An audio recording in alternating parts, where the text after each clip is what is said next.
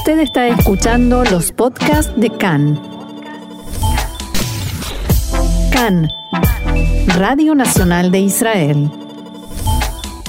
Falleció este viernes a la edad de 94 años el líder de la corriente lituana del mundo judío ortodoxo Haredi, el rabino Chaim Kanievski. Se prevé hoy la participación de cientos de miles de personas en su funeral y la policía y las fuerzas de seguridad de emergencia apostaron una fuerza de 3.000 efectivos para garantizar la seguridad y el orden.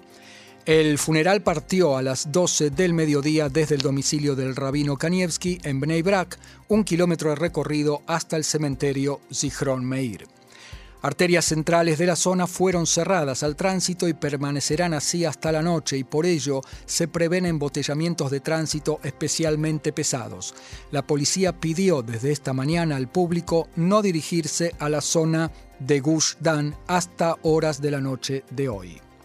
Centenares de miles de personas, 750.000 según la municipalidad de Bnei Brak, participaron en la ceremonia y decenas de miles se reunieron junto a la casa del rabino Kanievski. Agentes de policía pidieron por altoparlantes a los participantes no empujar ni provocar avalanchas. Esto terminará como Merón, decían, en referencia a la tragedia del Monte Merón el año pasado. En este momento eh, se está iniciando la ceremonia en el cementerio en Benei Brak y en la entrada al cementerio se registran choques y enfrentamientos entre agentes de policía y participantes en el funeral que intentan entrar, pero la entrada está restringida a un grupo pequeño de personas seleccionadas e invitadas de antemano y eh, Magenda, Vida Dom eh, atendió a al menos 60 participantes y un agente de policía y también la organización Ihud Atzalá dio atención médica según el informe a 80 personas por desmayos y heridas leves entre ellos un niño que cayó de una valla. El rabino Uriel Golcher es argentino, vive hace 10 años en Israel, se dedica al coaching espiritual y enseña Torah. Es miembro de la corriente ortodoxa Jaredit lituana y se dirigía esta mañana al funeral cuando dialogó, dialogó con Khan en español. Le pedimos para empezar su testimonio. ¿Quién era el rabino Jaim Kanievski Sikronol Ibrahá? Esto nos contaba. El Rav Haim Kanievski, sí, en verdad, su nombre, el, el Rav es conocido por Rav Haim Kanievski, en verdad su nombre es Shamariau Yosef Haim Kanievski, ¿sí?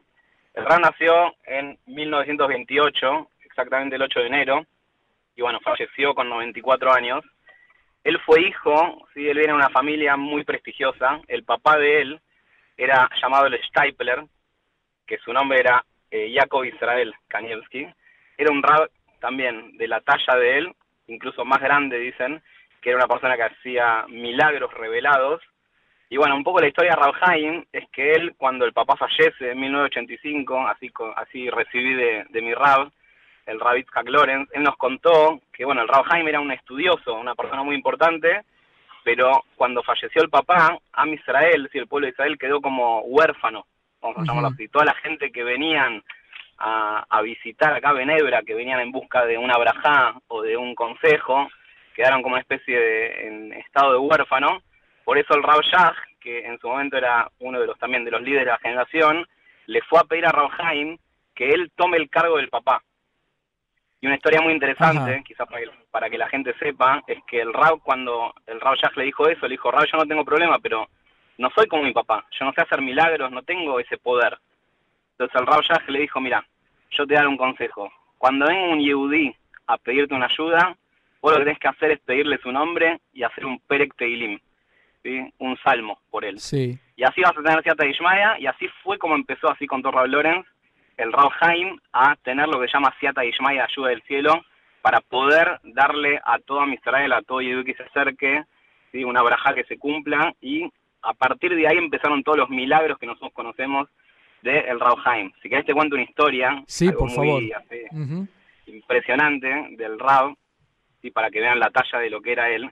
Cuentan que una vez llegó una persona que estaba buscando Shidujim, ¿sí? estaba buscando casarse. Sí. Y tenía un problema que esta persona eh, tenía en su cara ¿sí? una cicatriz muy, muy importante en el medio de la cara y era lo que lo trababa siempre con, los con los shidukim, ¿sí? con, las, con las mujeres que se le presentaban.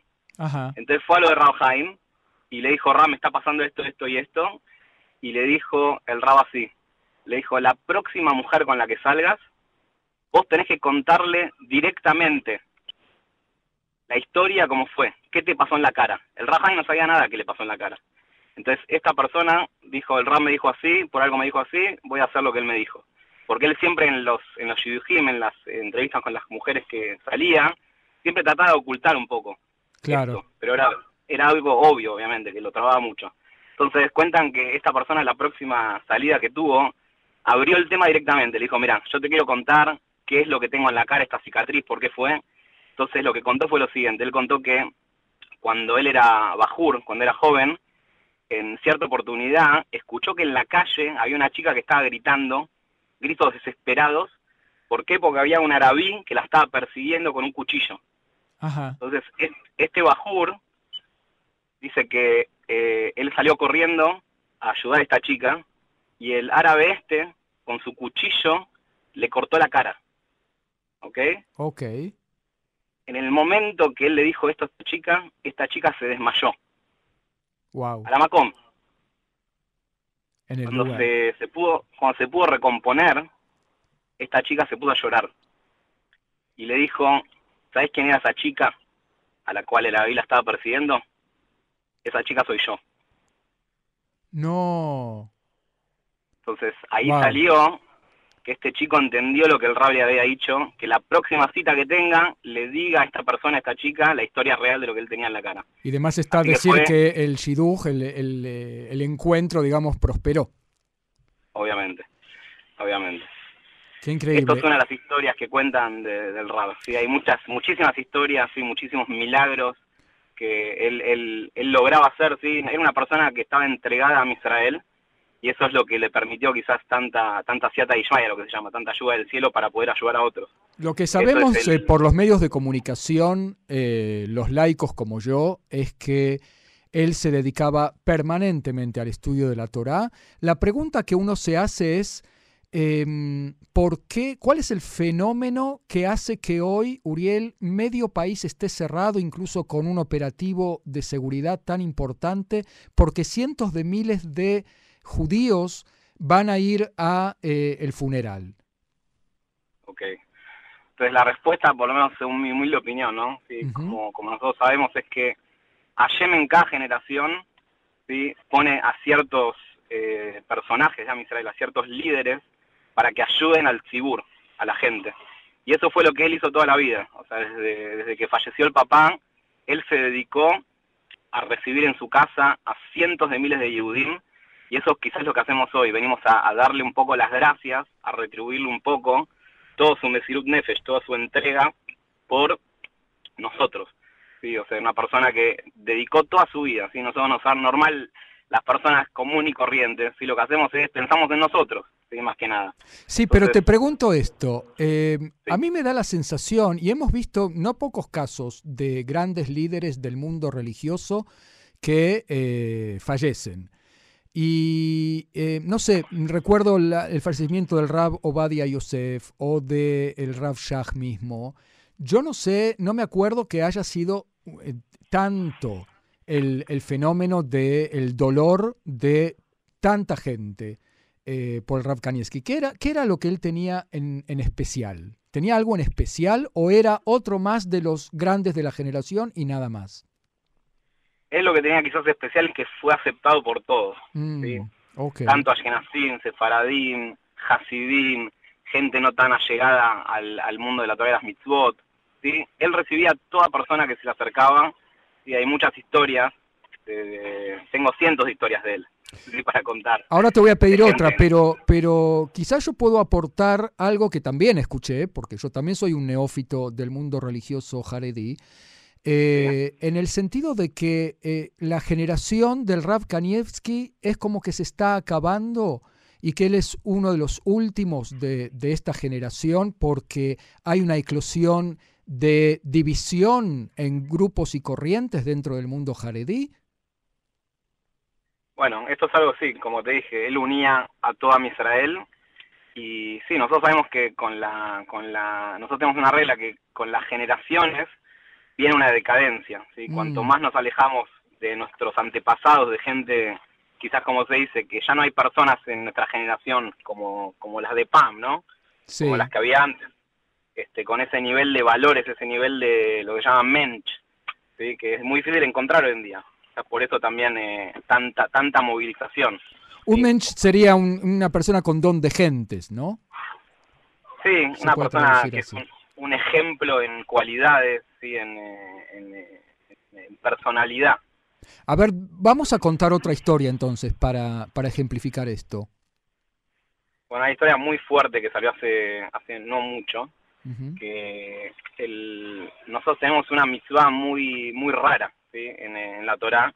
Si bien la Torá es todo el tiempo, nosotros tenemos que una frase que dice Derajea Darkei Noam, de Kol Netibotea Shalom, ¿sí? que la Torá son dos caminos de paz, de Sí. tranquilidad. ¿sí? La Torá quiere la paz en el mundo. Pero hay una mitzvah en la Torá, algo muy raro, que es que hay una mitzvah de matar a Amalek. ¿sí? Hay un personaje llamado Amalek, que justo estamos ahora en el mes Claro. de Adar, en Purim. Mitzvah sería un precepto obligatorio, ¿no? Sí, Y entonces... algo que es mitzvah. Entonces es una cosa muy rara, porque hoy en día no sabemos quién es Amalek, cuál es el pueblo exacto que es Amalek o quién es Amalek.